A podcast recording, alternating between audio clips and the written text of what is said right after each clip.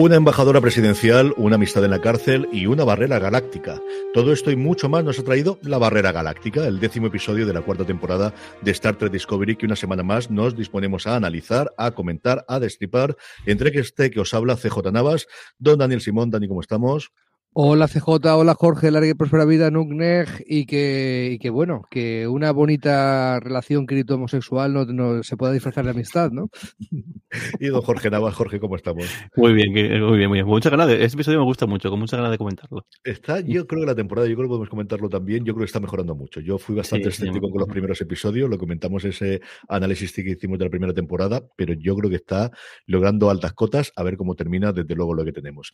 Vamos a ir con el análisis del episodio de la temporada como siempre. Vamos a hacer un poquito de teoría conspiranoica de, de, qué puede ocurrir de aquí a los episodios que nos quedan, a los tres que nos faltan de esta eh, temporada de Star Trek Discovery. Hablaremos de The Ready Room, que ha decidido dedicar el episodio prácticamente a anunciarnos Picard, porque ahora hablaremos de cómo Picard vuelve la semana que viene y veremos, como siempre, el adelanto al final del programa para aquellos que queréis estar libres de spoilers, no solo del próximo episodio de Discovery, sino también de Picard, porque ya hay escenas que además Jorge, Daniel y Dani no han visto y que quiero ver las reacciones que ponen, porque en fin, no voy a va, hacer como va a ser muy sincero. Va a ser muy sincero, ¿eh? O sea, si decimos, ¡wow! Eso no me lo esperaba, va a ser de verdad. Lo no, no, lo hemos visto. Cositas, se vienen cositas. Tengo unas ganas locas de ver qué os parece el adelanto de Picard. Pero antes de eso, hablemos de actualidad Trek, hablemos de actualidad de Star Trek. Y lo primero que tenemos es eso que os comentaba. La semana que viene llega Picard, en España e internacionalmente llega a través de Amazon Prime Video. Así que mira, no tenemos que estar pendientes de las 9 de la noche en hora peninsular española para verlo en Pluto TV. Esta la veremos como ando y cuando queramos. A efectos nuestros, pues no lo sé tenemos que hablar los tres a ver qué les vamos a hacer con esto. Que además la semana que viene yo me voy a Madrid. Así que, Ver, verlo seguro, grabar ya veremos, pero verlo seguro, vamos. Sí, sí, veremos a ver cómo lo podemos hacer y cómo lo gestionamos estas tres semanas en las que se solapan las dos series Treks.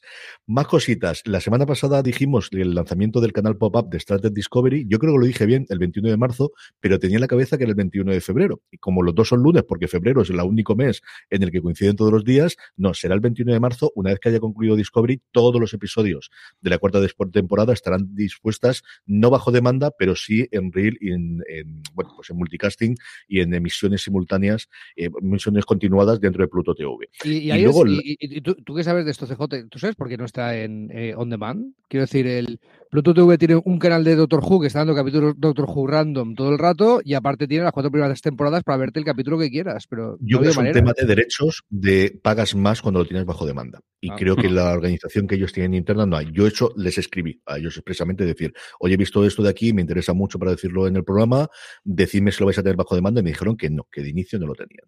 Entonces, tradicionalmente siempre se ha pagado más dinero si los tenías en emisión, la cantidad de episodios que tenían, lo que en su momento se llama el catch-up, que ahora ha quedado un poquito en desuso, pero era cuando tenían los cuatro episodios anteriores para que la gente luego se enganchase a ver el directo y luego en demand que todo esto son corporaciones, pero es cierto que son empresas independientes y se pagan por los derechos la una a la otra. Es decir, Pluto al final es parte del conglomerado de la hora llamado Paramount, que mmm, todo va al mismo saco al final, a la misma cuenta de ingresos y gastos, pero son dos empresas independientes y una paga a otra. O sea, una cosa es la productora y otra la cadena. Eso se hace, por ejemplo, pues cosas como que HBO paga a Warner Brothers por tener en HBO Max los episodios de una sitcom clásica o de tener eh, South Park cuando es de Comedy Central, pero se traspasan el dinero uno a otros y los bonus, especialmente de los directivos, depende de esa pasta. Entonces, eso no lo puedes tocar. Entonces, yo creo que es parte. Holy, vale. Eh, haber, visto, haber visto Succession nos prepara para entender un poco lo que acabas de decir. Y por último, la noticia de la semana sin duda era recordar que la semana pasada comentamos como esa presentación de Paramount. Eh, qué, marav qué, maravilla de noticia esta. a ver, a ver, a ver. La presentación, la presentación de Paramount esas tres horas de presencia ante los inversores, precisamente hablando de, del mundo de las finanzas, JJ se descolgó diciendo, y va a haber nueva película en mi universo Kelvin, tenemos al director de WandaVision dirigiendo la película, hablamos de todos los problemas y todos los trasiegos que había tenido el guion para arriba y para abajo, como JJ está solamente de productor a través de Bad Robot, y la idea es contar con todo el cast original de mis pelis. No, no vamos a rescatar a Sandner, o igual hace un cameo, pero vamos, mm. vamos a tener todo el este. Bueno, mm, aquello resulta, todos suponíamos que todo el mundo estaba bajo contrato, resulta que los actores no sabían absolutamente nada. Absolutamente nada. Se han enterado por la prensa, Zachary Quinto está, bueno, pues ya me llama a mi gente para, decirme algo. Chris y, Pine y Saldania, que además se mete a hacer una miniserie ahora. y la más movida mayor es que han puesto ya fecha de estreno de la película. O sea, a su puta bola. Entonces, aquí hay dos posibilidades. Una, que en el contrato original que firmaron, el que firmaron para alguna de las secuelas, ellos se comprometiesen a estar en X películas posteriores. O dos que hayan metido la pata. O, dos que hayan metido la pata. No, no, no. No, no, Hay, una tercera, hay, una tercera, Es decir, esa posibilidad está, que es lo mismo que ocurre con Marvel. Tú cuando la firmas a hacer una película con Marvel, firmas con ellos que vas a tener tantas. Y lo normal es que estés en first position, de que mm, si tienes otro proyecto me parece muy bien, pero para algo somos Marvel. Esa es una posibilidad y la otra es que los agentes se estén frontando las manos diciendo que quieres a Chris Pine, no pasa nada. Mira, esto te va a costar, espera que te voy a decir. Yo creo que será la primera, porque lo segundo me parece loquísimo y todo el mundo tiene mucho dinero.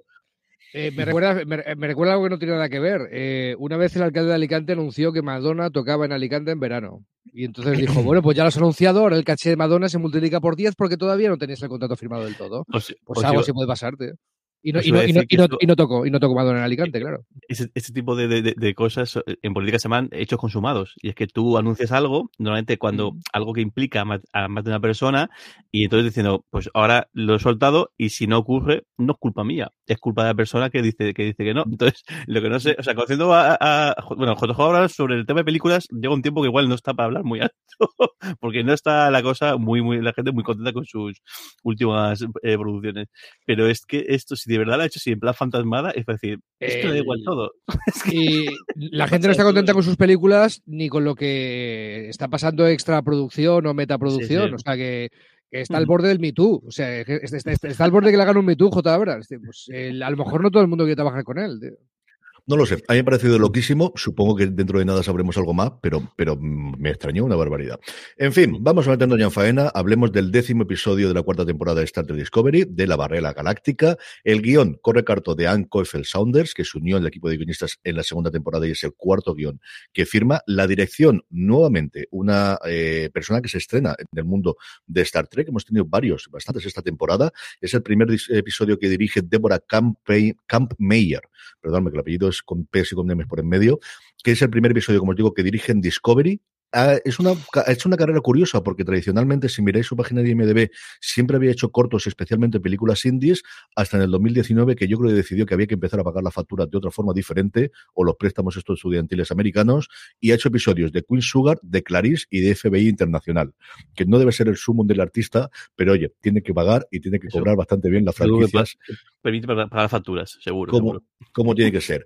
Sinopsis rápida. La capitana Burham y su tripulación, y alguien más que se suma a la tripulación, deben ir donde pocos han ido antes, más allá de la barrera galáctica. Mientras tanto, Book descubre la verdad de lo que le impulsa, o de lo que impulsa, mejor dicho, a la actuación de Ruon Tarka en esa mm, eh, sección B o en esa parte B del episodio que comentaremos también.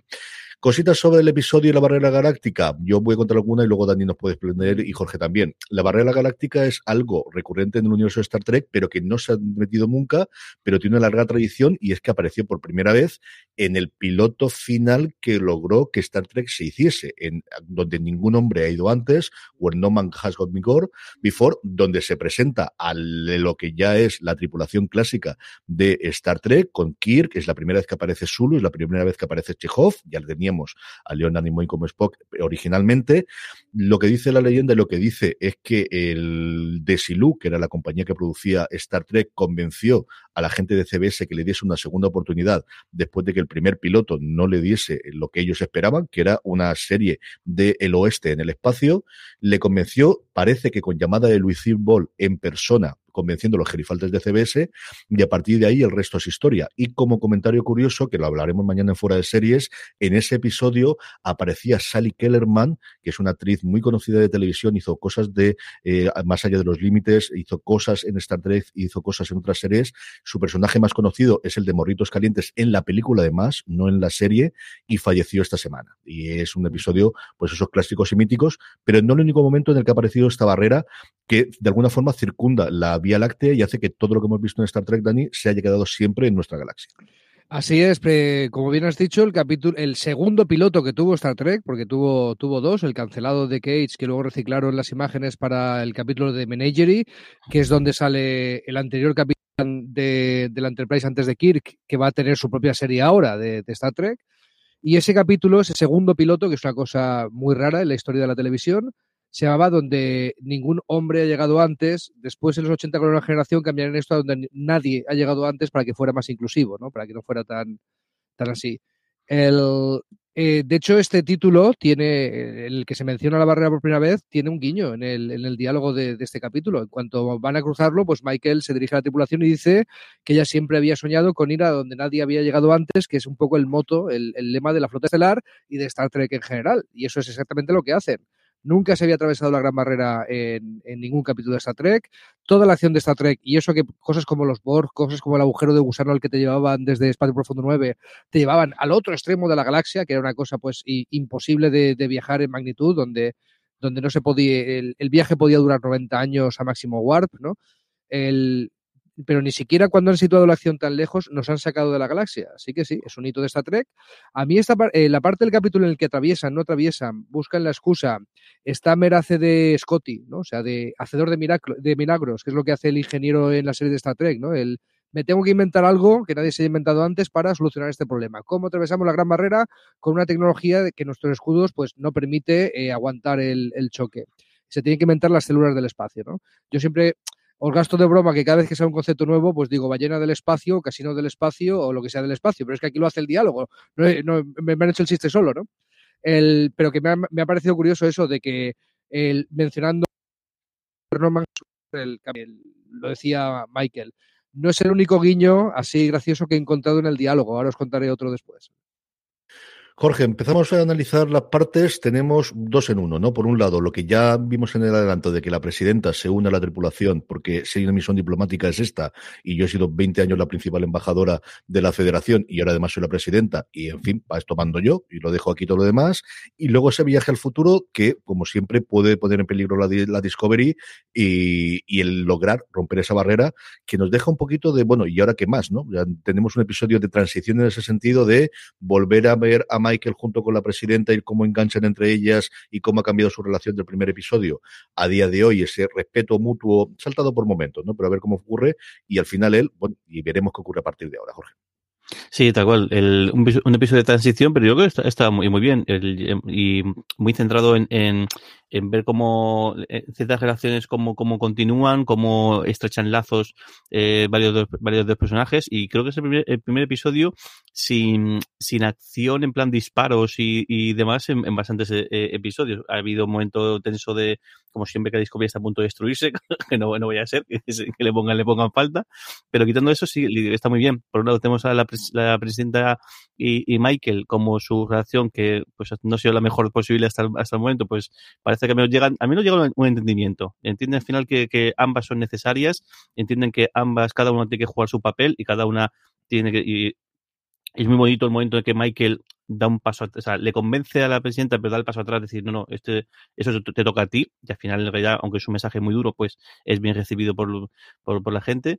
Y bueno, y también tenemos la otra, otra, presi otra presidenta, porque el, yo creo que la sorpresa un poquito del, del tenemos, tenemos también a la presidenta de, de Nimar, que, de Nibar, que de manera sorpresiva, pues también se une a la sí, misión. Sí, bueno. sorpresiva, sí, sí. Es que no sí, ha llegado a tiempo mi embajador, no es que quiera estar ya. al lado de Saru, que se ha declarado, no, no, no. Va, Está claro que es por eso, pero que, pero que no te queda, o sea, el, el, momento que Saru como que abre un poco su corazón y como que da, el, da ese paso.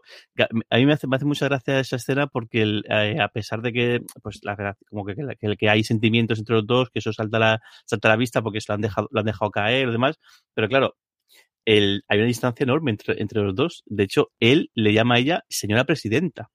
Sí, o sea, fijaros una, una, una, relación afectuosa en el cual tú te, diriges al otro por, por su cargo, porque sabes que hay una distancia social y una distancia, y sobre todo, no es lo mismo el momento íntimo que tienen los dos en, con holografía este demás que cuando hay gente delante. Él, él se abre, como que abre su corazón y ella se pone un poco nerviosa porque sabe que no es el momento y además enseguida la vista no sé quién y, y tiene excusa para aparecer, pero me parece súper tierno y súper bonito el, el, Oye, que no le he dicho que sí. Escena. Que no le ha dicho que sí, ¿eh? que ella no le ha dicho que le mola de vuelta, quiero decir. O sea, por eso, porque que todo, todo además me recuerda mucho al, al, a lo que se llama el, lo que es el cortejo, el cortejo dicho como, como, como tal, en medieval, de cómo cada paso que tiene que dar uno. Me recuerda, además, estoy viendo ahora, ahora en The Gilded Age, en, en, la Edad Dorada, que hay algo parecido. O sea, todo este tipo de relaciones en, en las esferas o en este tipo de, de, o cuando hay tantos condicionantes o tantas peculiaridades, me recuerda mucho eso, el cortejo clásico de, no dejo caer, pero luego lo niego cuando no sé qué. Pero, está, pero me, me está pareciendo que está súper bien hecho y súper creíble y sobre todo muy, muy bonito. Yo creo que además es un momento... Eh, hay otra relación, el, el personal también este, este, episodio, pero creo que esta es la más tierna, la, la más bonita. Y, mm. y, sobre todo cómo la están trabajando eh, durante, durante toda la temporada. Yo creo que la, la, están desarrollando muy bien. Una cosa que ha venido de la absoluta nada hace cuatro episodios prácticamente, yo creo que se basa mucho en el, el cariño y el apego que tenemos a Saru y también a la presidenta, uh -huh. ya no tanto a la presidenta, sino al final toda la evolución de los vulcanos, ¿no? A lo largo de la tiempo y de, de, de, la historia de Star Trek. Y creo que lo está montando muy bien. De verdad que sinceramente uh -huh. no es una serie en la que, y no solo esa, es que la relación de Book y Michael la hacen muy bien. O sea, yo hay otras cosas en las que puedo coincidir, tienen química entre los, entre los actores, y mira que debajo de kilos de látex como tiene el pobre Drag todo cuando tienen que interpretar de Saru, pero yo creo que esas partes de, de las de las roman de, de, relaciones románticas que no es una cosa que haya sido en grandes momentos de, de Star Trek el, el, su, su, fuerte aquí en Discovery, especialmente esta cuarta temporada y la, la, anterior con Michael y con y con Book, yo creo que lo están haciendo muy bien, de verdad, sinceramente creo que están haciendo muy bien. Hablando de Book, la otra parte que tenemos en el episodio, Dani, es esa eh, andanzas entre los dos, nos quedábamos en el episodio anterior en un momento en el cual lo normal es que Book mandase al espacio exterior a Tarka y no mmm, volviese a saber nada más de él. Mm. Lo arreglan al principio, yo creo, una cosa bastante, mmm, bueno, pues sí, sí venga, lo, lo, compramos, que tienen que estar juntos. Y luego tenemos el viajecito al pasado de, de, Tarka de decir, no, no es un monstruo y esta es la relación que tenía con este pobre hombre y con este otro científico loco y por esto quiere hacerlo. ¿Ya ha convencido esa parte del, de la trama B que tenemos dentro de la historia con, con esa visita de y Tarka para conseguir la antimateria, para romper ellos también la barrera eh, eh, y poder viajar igual que la Discovery? Me ha convencido. Lo que no me convence es que este chico se siga refiriendo a Oros, al científico, como mi amigo. Venga, por favor, estamos en el siglo 31. ¿eh? El tema de si te gusta este señor, pues lo puedes decir. Están en un momento dado tumbaditos en la cama haciendo ecuaciones en, en, en el aire. O sea, es que para dos personas tan viciadas de las matemáticas como yo es lo más cercano a un acto sexual que, que van a tener, pero o, o, que nos van a mostrar en pantalla. Pero, pero está claro, está claro que es una amistad preciosa, es una amistad muy bonita. El, estamos haciendo la coña, no, no tiene por qué ser una relación sentimental, pero desde luego hay, hay mucho subtexto cuando la sacan. El, yo creo que sí, es muy gradual, ¿no? Se conocen eh, de manera random, les pone la cadena esmeralda allí, bien, buen guiño, ¿no? Cuando Book ve que el, la torre está del campamento de la cadena esmeralda, pues que es una cosa que en otros capítulos ya hemos visto que Book se lo sabe de memoria. El, yo creo que está, está bien hecho. La desconfianza de Book al, al pisar una instalación de la organización esta el que él, poco a poco va contando la historia y que la historia entre, entre Oros y Tarka no fue un enamoramiento instantáneo, ¿no? que poco a poco lo fueron haciendo y que en un sitio donde él haya ha vivido durante una década, pues tenga un alijo escondido de lo que sea, en este, de lo que requiera el guion. Si el guion ahora pide antimateria, pues pedirá antimateria. Si hubiera pedido cocaína en polvo, habría cocaína en polvo. Pero el, por supuesto que puede tener un escondite ahí, ¿por qué no? ¿Vale? El, el no, había, no había otra sustancia que se podía no. ocurrir. Al azar. La, Así la primera que ha venido. Dilitio, niños. Que la cabeza, ¿no? Dilitio, niños. Papá ha dicho dilitio, perdón. Eh, antimateria o dilitio, vale. Bien. Hombre, tú, o sea, tú cuando tengas una celda en la que estés encerrado con un laboratorio secreto y tengas ahí que esconder algo, esconde lo que quieras, Jorge, ¿vale? Pero este señor es escondido antimateria.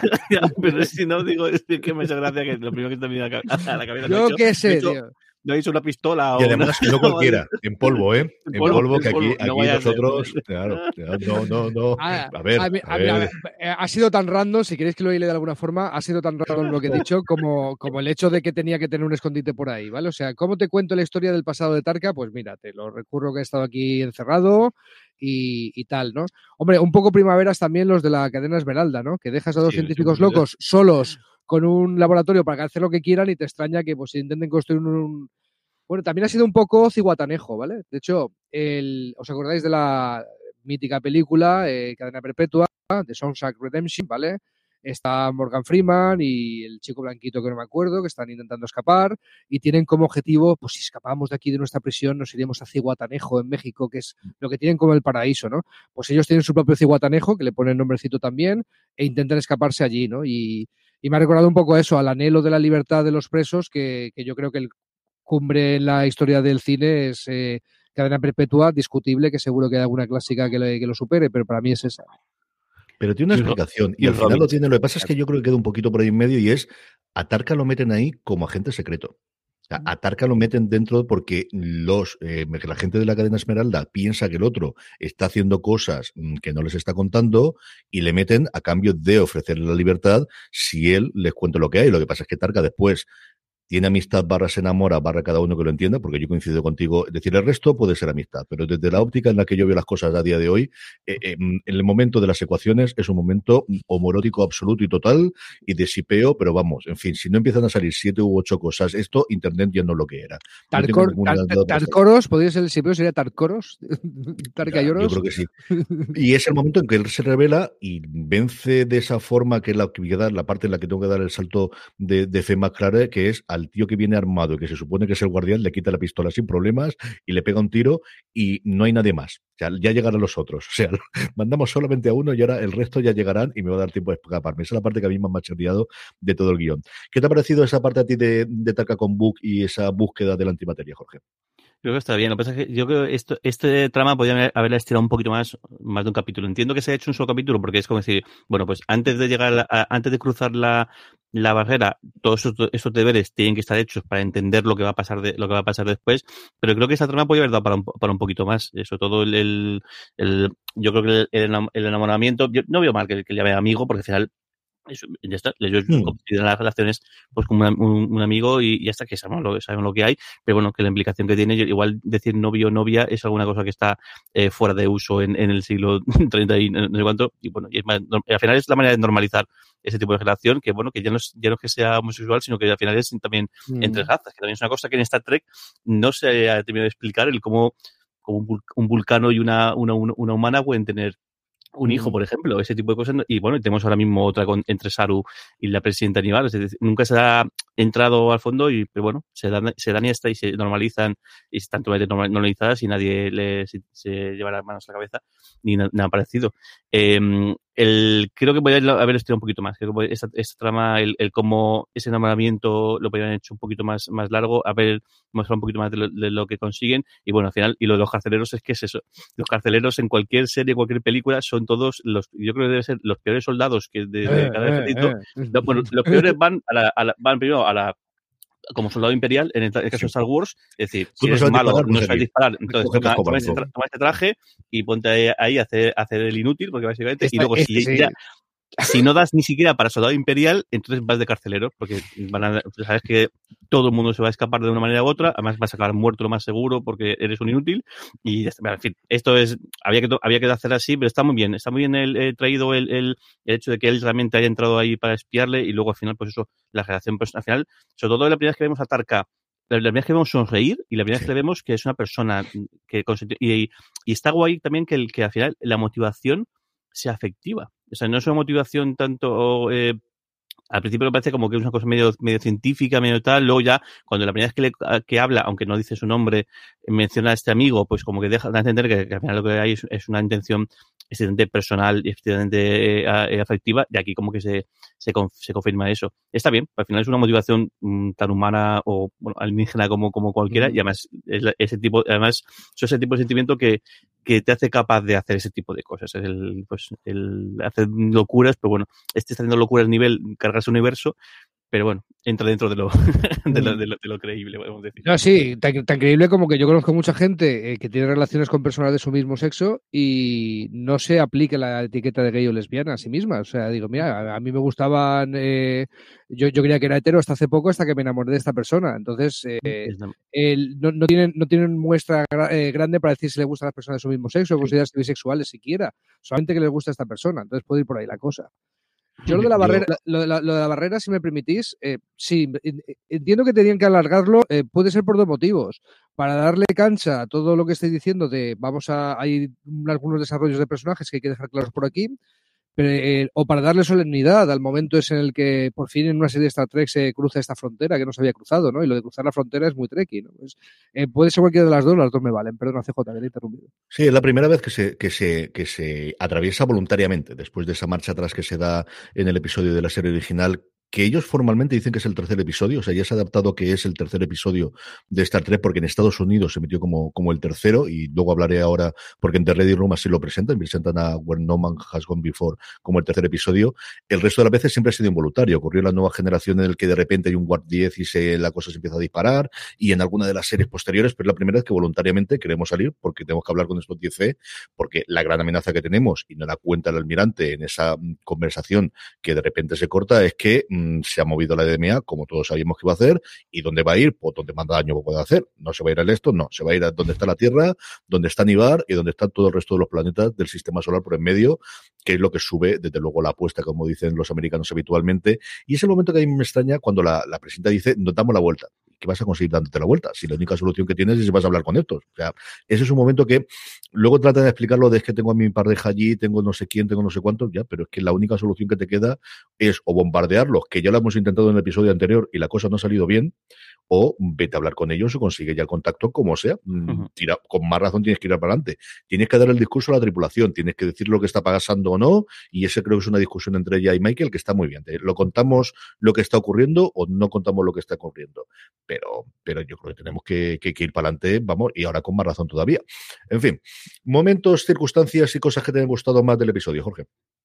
Pues bueno, ha habido varios momentos, algo, algo eh, peculiar. hay un personaje que se despide, que es que creo que es Bryce, el personaje, si no me equivoco, se despide de, de, de Saru, que yo, si, si, digo la verdad, ese personaje podría haber desaparecido, y creo que esto es triste decirlo, y bueno, un poco pero, pero nadie hubiese estado de menos, porque tampoco nadie se acordaba mucho de él. No me gusta mucho, sí, sí, me gusta mucho cómo lo, cómo lo, eh, que lo hagan, al final es tener un detalle con el, con el personaje y con, y con el actor, y sobre todo, otra vez vuelve una, una muestra de, de, porque se despide, si no me equivoco, de, de Saru, ¿verdad? El, el, el, y sí. el, el, respeto que le tienen a Saru, la admiración que despierta entre la tripulación es que, es que, eh, Saru. Es que, es, es que, sigue siendo capitán, es que ahora mismo es sí, un lujo. Eh, entra, fue... Mike, entra, Michael, que le está calentando la silla, no es un comandante, no es un número uno, es otro capitán. Uh -huh. Eso es raro, ¿no? Uh -huh. Y ahí vuelves a demostrar eso. Al final lo tienen como, como al final es su, es su, es su capitán, lo fue durante un tiempo y, y una persona, en la que, sobre todo en la que confían y en, la, en, en que su criterio, eh, pues, bueno, lo, lo, lo siguen ese momento está guay. Luego, algunas cosas un poco pe eh, peculiares. Cuando dice, cuando decías tú el diálogo de la presidenta con el tema de la tierra y demás, dice que tienes que decirlo, porque claro, nuestra tripulación toda eh, tiene sus recuerdos, mucha de esa, de su gente tiene como sus raíces o tiene su esto en la tierra. Y luego, además, el diálogo ese dice, cuando termine esto me voy a a Hawái, me voy a tal. dónde? Digo, sí. sí, pero digo, mmm, habéis saltado al futuro 10 siglos. O sea, igual no, no la, igual no es lo mismo exactamente esto, pero me parece un poco raro. Entiendo el momento así emotivo y ese momento en el cual también la presidenta como que empieza a modular un poco, empieza a entender que lo que hay y que al final Mike le, le, le convence, pero decir, igual esto no hace falta.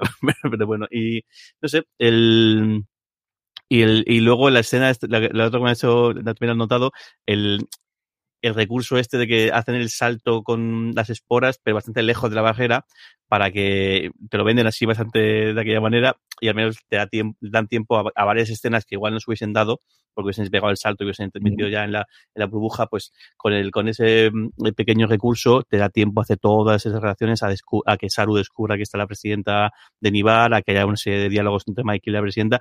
De al final, y es un recurso creíble, es decir, bueno, eh, el por el por el por esta vez dice, mira, he hecho lo que he podido. O sea, esto es la primera vez que vengo, vengo para acá, no vengas tampoco con, con exigencia porque, porque esto, esto es lo que hay. Me parece que es un recurso bastante bien, bien, bien elaborado y bastante guay. Dani, cosas y momentos que te hayan gustado especialmente del episodio. Pues empalmando con lo decía Jorge, cuando están recordando lugares de la Tierra, es, es, es sonreído porque han nombrado a Astoria, Oregón, también conocido como el pueblo de los Goonies, ¿vale? Eh, el pueblo de los Goonies que es un porque, de, de es cortocircuito, estoy mirando una lista de cortocircuito, de eh, poli de guardería, de las dos de Liberar a Willy, de Tortugas Ninja 3, o sea, es un pueblo eh, random de la costa de, de, de Oregón, en la costa del Pacífico de Estados Unidos, que ha salido en muchísimas películas y series. Y mira, tiene, tiene, tiene, tiene gracia que el personaje este, la chica rubia, que no sé si le han puesto nombre, de, del puente, eh, eh, lo elija con su eh, lugar feliz de la tierra al que se va para una situación de peligro o tal. Era una cosa que hacía, baloncesto lo hacía mucho Phil Jackson, el legendario entrenador de los Bulls y de los Lakers, que es la persona que más anillos de la NBA, en los tiempos muertos de un par empezaba diciéndole, vale, tenéis 10 segundos para iros a vuestro lugar feliz, eh, contaban hasta 10, luego ya les, les, les, contaba lo que tenía que contarles, ¿vale? Y aquí cada uno tiene su lugar feliz en el momento de estrés. Eh, me ha gustado también lo de que vuelva a Dira. de forma tan random como fue, también hay que decirlo. ¿Por qué han sacado a Dira de aquí? Eh, creíamos que sacar a Dira y sacar a Tilly sobre todo tenía algo que ver con, con que vayan a desarrollar la serie de la flota estelar y tengan un papel importante allí. Si la actriz tenía problemas de agenda como para salir a algunos episodios, normalmente en una serie de Star Trek no te inventas que sale el personaje de la serie. Simplemente su personaje no está en antena, que no todos están en antena siempre, salvo los grandes, y, nadie, la, nadie va a poner el grito en el cielo ni nada. Pero aquí esto me hace pensar que Adira ha estado haciendo algo y es un McGuffin que se guardan por si el guion lo exige en un momento dado de, ah, pues cuando no he estado aquí, igual que lo hacen con Michael, ¿no? Pues mira, en el año que estuve por Bucas hasta que la Discovery llegó al, futuro, yo he hecho, y eso de vez en cuando tiran eh, en, ese hueco en la historia del personaje, pues echan mano de él como McGuffin, ¿no? Si, si lo necesitan. Yo creo que vamos a saber qué ha hecho Adira en este tiempo quiero pensar, porque si no es muy random. No sé, eh, es cierto que con la pandemia todo eso es complicado. No vemos tanto el personaje de Tig Notaro precisamente por eso, porque no rodó tantos episodios. Aquí yo creo que es más por el hecho de que ella acompaña a Grey y luego decide volver, ¿no? Y es, le da dos episodios que es donde los que no han salido de se ha marchado él para aprender a ser un buen ciudadano y yo estoy viendo qué es lo que hago y ahora decido qué vuelvo a hacer. Tiene una escena yo creo muy bonita con Stamets. O sea, a mí me ha gustado, igual que la semana pasada lo tuvieron entre Calvert y Stamets de una relación eh, adulta como es cómo se apoya cada uno. Aquí ese momento de, sé que no soy tu padre, pero puedo serlo si tú me dejas Pero, pero eso es, muy meta. Eso es muy meta, CJ. acuérdate que cuando eh, Blue del Barrio y ay, el, le, actore que hacía de, su pareja salían, decían que, cuando se referían a Stamets y a Culbert, a, los, a los actores, les, ellos como sus papás. ¿vale? Mm. en la vida real, en la vida real eh, el, Blue del Barrio se refiere a Anthony Rapp como su papá, igual que con Cruz. Pues han tenido ese momento meta ¿no? en, en pantalla.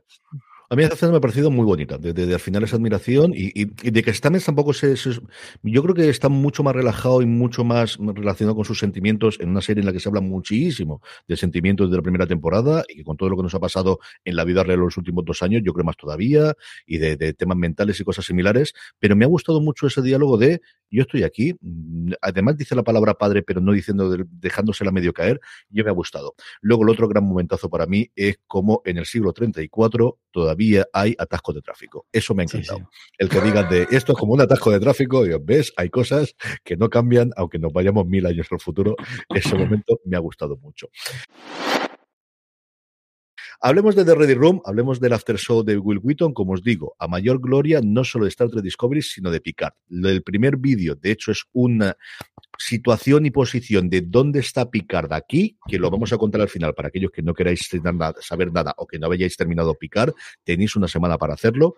Os cuento el primer vídeo. Al final, el segundo vídeo es sobre la barrera galáctica. Parece que vuelve otra vez esa voz en off de narración con los chascarrillos y es lo que está utilizando ahora ese segundo vídeo CBS para contar, para decir, oye, que no solo tenemos de explicar, que tenemos todas las series clásicas. Vuelven a hacer un clip show con, con episodios en los que las distintas series de, Star Trek han, se han acercado a la barrera galáctica, te destripan totalmente el donde ningún hombre ha ido, pero entero, de principio a fin, con todo lo que pasa. En encantado estos vídeos. ¿eh? Bueno, pues vale.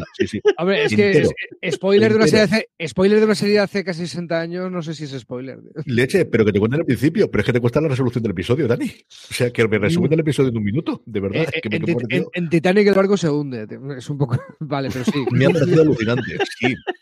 Pero en este caso es que te contas la sembrado, Dani, ¿eh? y la tabla y el final. No, de verdad. O sea, vedlo. Es que son y 45 segundos en las que te cuentan todo el episodio. En fin, estas cosas. Y luego ya con el de la nueva generación y alguna cosa de Espacio Profundo 9. Y la entrevista, que para los que nos gustan el cómo se hacen las cosas, esta semana es interesantísima. Vale muchísimo la pena que la veáis. Es a em, Glenn Herrick, Hedrick, perdóname, que es el jefe de maquillaje y efectos especiales que sean visuales, que no sean por digitales, de toda la serie. Tiene tres nominaciones al Emmy por su trabajo con prostéticos en Star Trek Discovery tiene el logo de su eh, compañía que se llama Alchemy Studios en la izquierda muy bien hecho, vende muy bien el producto y le ves las pintas y podría estar en Source of Anarchy sin ningún problema. No hay un centímetro de su fiel fuera de la cámara, de fuera de su cara, que no esté tatuado, una barba, pero vamos hasta abajo, un personaje absoluto.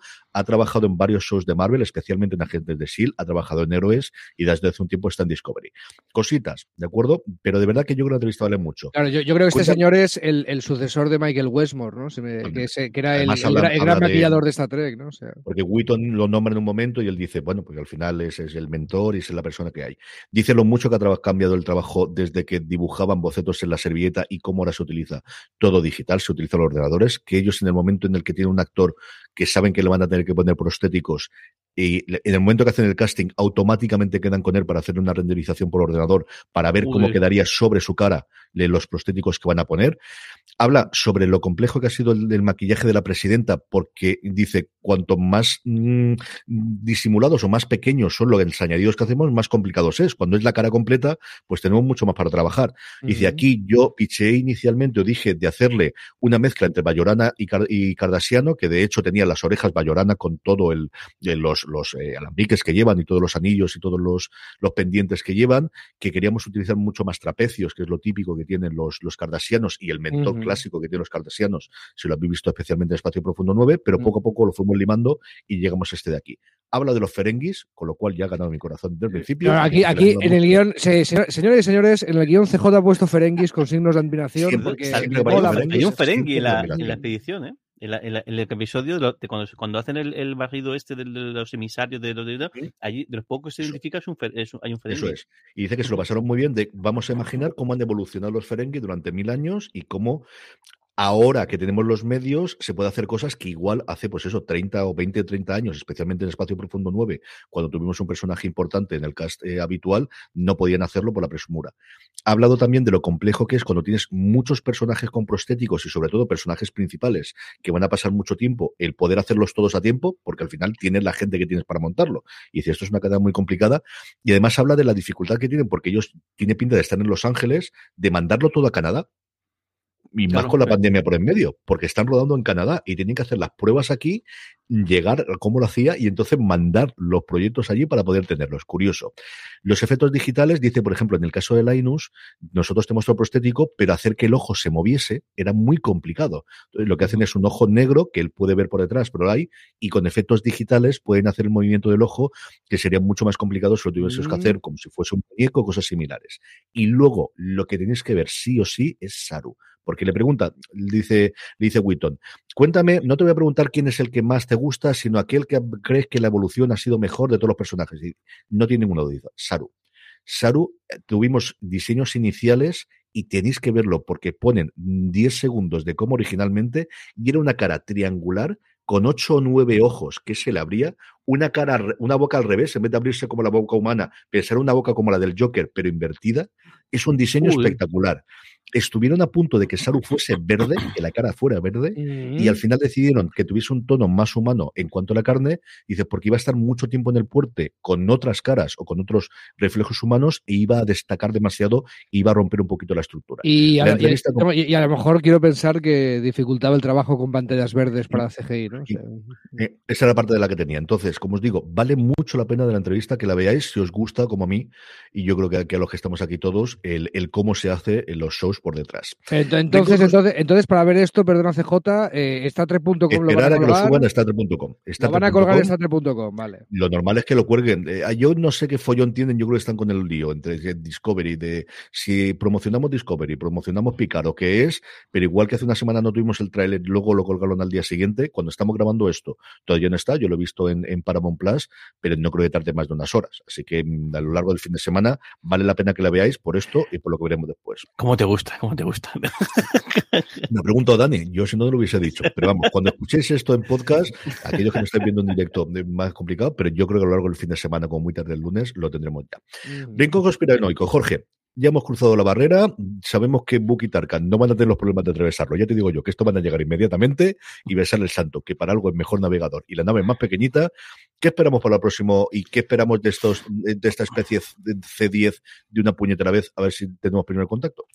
Pues hay una, hay una conversación que no, hemos comentado ahora en, el, programa y es que cuando en la previa, cuando están ahí reunido el, el, Task Force eh, o el, equipo el equipo de este que, que encargado de, de, hacer de llevar todo el tema relacionado con la con ese primer contacto, ahí mencionado los Klingon en broma, ah, parece eh, medio, medio en broma, tal, porque parece más que hace la broma, hace comentario y como todo el mundo se toma un poco a coña, que también es un poco, es una escena un poco rara, decir, está fuera de lugar, o sea, está, aquí jugándose el destino del, del, del universo eh, como, como, tal, y está aquí este hombre que nadie sabe por qué, eh, haciendo bromas, y luego te explican que al final es una, supuestamente el, el, el el astrónomo jefe o el, tipo con, con, más, con, más, con más rango en, dentro de, de ciencias eh, espaciales en, en toda la, la, federación, bueno, en toda, y, y, ya te expliques el, el, por qué, pero esta escena no lo hemos comentado y está, está muy guay, además juega un papel muy eh, protagonista es con, eh, Koenig, el eh, Kovic, ¿no? Kovic. Sí, Kovic, el, Dice, yo no me puedo ir, pero mando este que David, no David Cronenberg, para los amigos. Cronenberg, es el personaje que interpreta a David Cronenberg, que, no,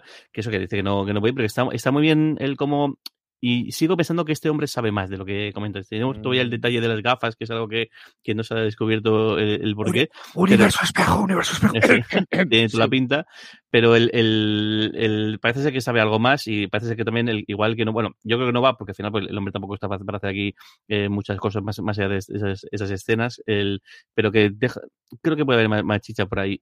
No sé, yo sigo empeñado en el rollo de los, de los, de que hay vida sintética o vida eh, cyborg o, los Borg, pero el comentario de los Klingon me ha llamado mucho, mucho la atención. Porque además, mm. eh, recordemos que Discovery empieza con la guerra, los, o sea, mm. la raza más importante, de hecho, yo creo que la primera escena, las primeras escenas es la, que, la, que, la, que, está Michael y, y la, ay, la, la y, su, y, su, y, su, y, su, capitán en ese momento, eh, pues montando un, un cirio con los Klingon bastante potente. Mm. Dani, ¿qué piensas tú de, que nos encontraremos a partir de la semana que viene? Yo estoy con Jorge. Yo puse la semana pasada encima de la mesa la teoría de que podría tener algo que ver con el dios de los androides que salió en la primera temporada de Picard y todavía no ha pasado nada que desmienta mi teoría. Así que sigue encima de la mesa hasta que alguien la quite. Yo creo que no cruzan los, los rayos, como dije la semana que viene. Yo creo que están dejando, aunque es cierto que ha habido momentos en los que se han hablado entre sí, cosas que se han introducido en Picard, como las, las Taj Mahal, o no me acuerdo ahora el. One Milan. Casi, digo Ben casi, digo porque acabo de ver Dune, ¿vale? Esta vez, ¿Ves? ¿Ves? es que está a punto de decirlo también. Son demasiados clanes de mujeres guerreras. Al final la cosa es complicada de, de cuadrarlas todas. Pero yo creo que, que mm, y es esto que solo utilizaron después y, lo trajeron para aquí, para la madre de Michael, por la que por cierto también la nombre, y dicen, no te preocupes que ya está seguro, ya está seguro ahora, si sigue la DMA, pues seguirá barriendo con lo otro, en fin, estas cosas que hay. Correo de los lectores y comentarios, tenemos un comentario de Omar Pons que nos dice eh, a través de YouTube que nos está viendo, mi apoyo al directo, aunque lo veré entero cuando consiga ver el episodio doblado o con subtítulos, si Pluto TV quiere, la puñeta nos está haciendo Pluto TV para esto. Menos mal que con Discovery, no, con, perdóname, con Picard no tendremos esto. Tenemos también algún comentario. estamos contigo, Omar, ¿eh? O sea, we feel you, bro. O sea, es verdad.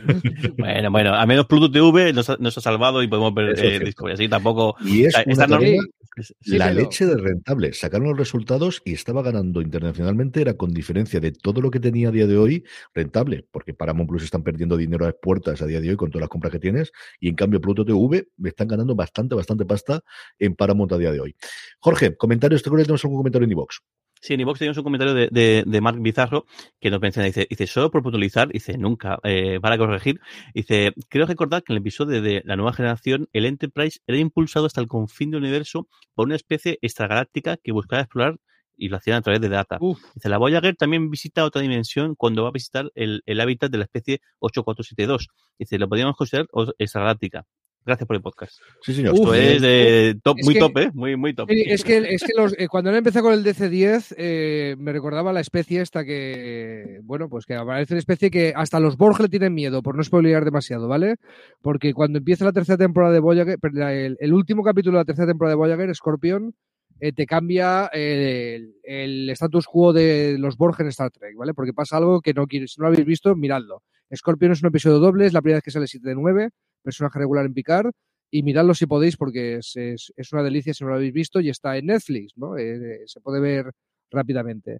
Y también me recordaba eso, que los Borg no tenían un nombre para la especie esta que les daba tanto canguelo y le daban una designación con numeritos y me ha recordado esto. De ahí a que sea esta galáctica. Bueno, sí, es de fuera de la galaxia. En, ese sentido, sí. Y me ha picado con lo de la Enterprise yendo al confín de la galaxia, que no me acordaba yo, me acaba de venir el. Ahora tengo que acordarme del episodio. A ver si lo puedo ver para el próximo día. Muy bueno. que comentábamos antes. Es donde nadie ha ido antes, ese es el episodio en el que la ellos. Ese es el de la clásica. No, ese es donde ningún hombre ha ido antes. Luego hubo en la nueva generación donde nadie ha ido antes y ese es el que intentan llegar a la barrera metidos por ese que de repente entran a Warp 10 y no pueden controlar la nave y tiran para atrás. Y es otro de los clips que aparece en el vídeo que os comentaba yo antes de, del vídeo que aparece dentro de, de muy bien, pues próximos episodios, vídeos y cosas similares. Empezamos con Discovery. Este es el adelanto del tráiler. No tenemos escena larga, como suele ser habitual, solo tenemos tráiler. No lo habéis visto ninguno de los dos tampoco. No, no, no. Esto va a ser el Jorge Andani Reacts tú. Vamos a hacerlo siempre así.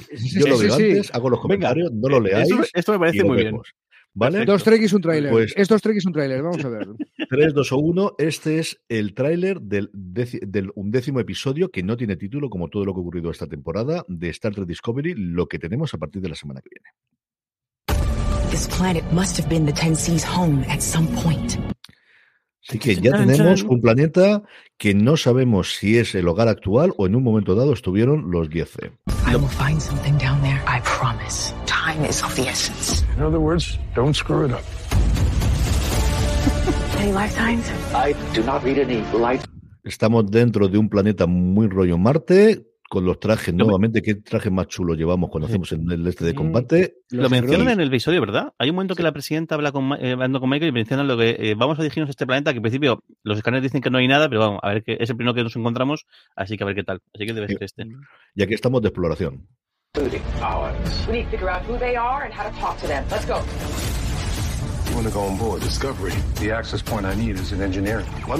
Ya están ahí, ya se han colado, ya se han colado. Llegan cerca, llegan Book y se meten dentro de la Discovery. Dice que necesitan algo de ingeniería y que si metemos la pata nos vamos al hoyo y la palmamos. ojo, ojo, Ojo lo, que dicho, ojo lo que ha dicho Saru, que en el planeta ese no detecta ninguna señal vital, incluida la suya, del, del agua y team que está ahí. O sea, que ah, algo pasa. Y ya el resto del, del resto del tráiler.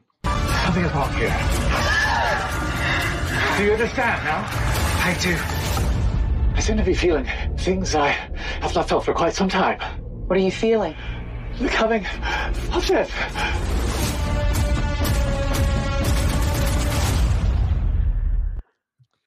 No he entendido ¿Qué es lo que, que dicho. Siento cosas que hace mucho que no había sentido. ¿Sí? Siento la llegada de la muerte, porque recordemos, y hace mucho, uh. que Saru lo que hacía su raza era predecir, y es el planteamiento inicial del personaje, predecir el peligro y predecir la muerte.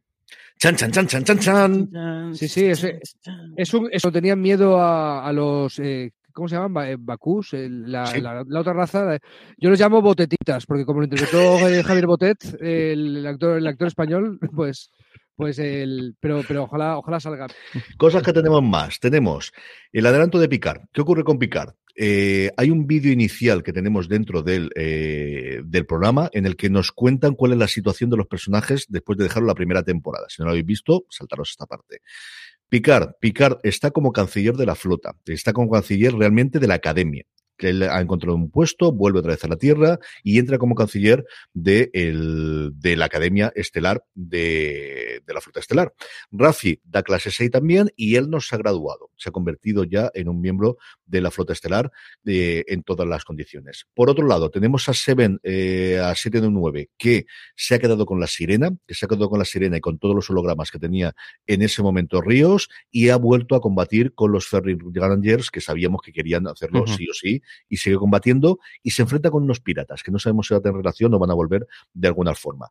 Yurati y Soji, después de lo que ocurrió en la primera temporada, lo que se dediquen es a hacer cosas de relaciones diplomáticas para decir que los sintéticos no son malos, que los sintéticos son buenos y mirar además que agradables y que bien se comportan dentro de la mesa.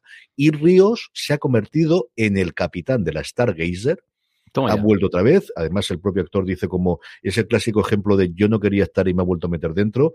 Y parece que todo se destaca porque descubre una anomalía subespacial, siempre una anomalía para un descosido, no hay más.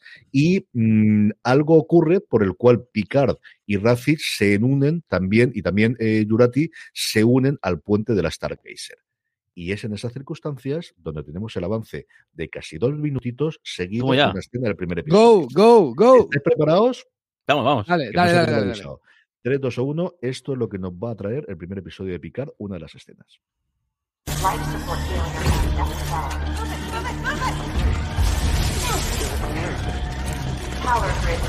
Pues está complicado. Bonitos son los trajes clásicos. Gente corriendo por pasillos en una nave estelar. Mucha gente con los en la mano, explosiones. A saliendo ver, a ver, a ver. medio sangrando. Suben a un, a un elevador, suben a un ascensor. Hubo un malo, mal asunto esto. Me, me gusta los me gusta ver los el uniformes de botón esto otra vez. Eh, uh, voy a esperar. Liada total. Hay un vulcano, por cierto.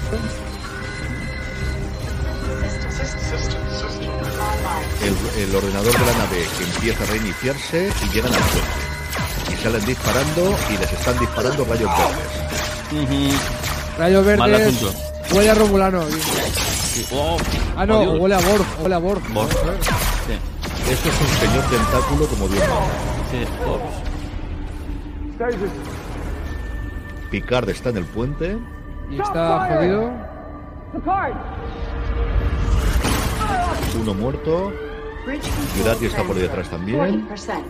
40%. Oh, transportador verde. Esto es.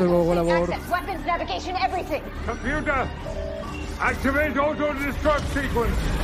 Activated. Va a que se nave. la Secuencia de autodestrucción.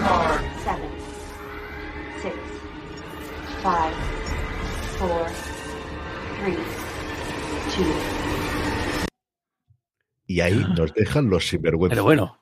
Va a autodestruir. El Borg se ha girado. Le ha llamado directamente a Picard. Picard se gira ante un teletransportador Borg. No sabemos lo que ocurre. Y la cuenta atrás llega hasta el 1. Pantallazo flash en blanco. Y ahí nos quedamos. A mí me ha dejado alucinado. Me ha gustado muchísimo, Uh. muchísimo, muchísimo. Porque además lo que contaban era un planteamiento de, bueno, vamos a ver cómo ocurre. Me ha Me- encantado. Me ha Me encantado. ha, me ha- me ha gustado, pero no, yo no quiero chafarle la guitarra a nadie, pero me huele a esto es un sueño. O un flashback o un algo. Yo creo Yo, que no, tío. yo, yo- yo creo que nos meten esta escena y lo siguiente es uno sí. y, y picar ¡ah! y, y se despierta. Me huele, me ser, huele, me huele esto y no, y no quiero pinchar globos, ¿eh? De todas formas, es, es una pedazo de Pero escena y habien- tengo ganas. habiendo toda la escena previa, o sea, si es un sueño tuyo, es un sueño tuyo. No es una escena de, de- de la gente corriendo por el pasillo y llega hasta ahí. Por cierto, también de, de los guardias de seguridad están al nivel de, los- de los Sí, carceleros. sí, sí. Están ahí más Ey, o menos están- el nivel de. Se me ha olvidado decirlo, tiene razón. Los carceleros estaban a, eh, estaban a un pasito de, de quedarlo con las llaves colgando al alcance del palito para que se las quiten eh, por la reja. Sí. Curioso es que llevan el traje amarillo no el- y no el rojo, que es el de los machacas un poco el. No, no, pero en la- en la nueva- en la la generación, en la nueva generación era así. lo, que me, ha naranja. lo que me ha extrañado, había vulcanos. En la época de Picard era ya el rollo Nibar y lo de gente con orejas puntiagudas en el fotoestelar no se llevaba, creo. Estaban todos metidos Yo- en Nibar. Mm, Pero tenemos varios ahí, no lo sé. En fin, el caso es que en una semanita tenemos más información de esta y veremos cómo, de alguna forma u otra, pero desde luego la comentaremos aquí en Universo Star Trek, que, bueno, pues toca ya a su fin. Don Jorge Navas, un beso muy fuerte. Hasta el próximo programa. Un mes muy grande. Don Daniel Simón, un beso muy fuerte. Hasta el próximo programa. Larga y próspera vida, hermanitos, la próxima semana con, bueno, y a ver qué hacemos con Picard. A todos vosotros, gracias por estar ahí, permanecer atentos a las redes de Fuera de Series, que os anunciaremos cuando volvemos a grabar en directo, si nos queréis seguir a través de twitch.tv barra Fuera de Series. Gracias por escucharnos. Engage. Let's fly.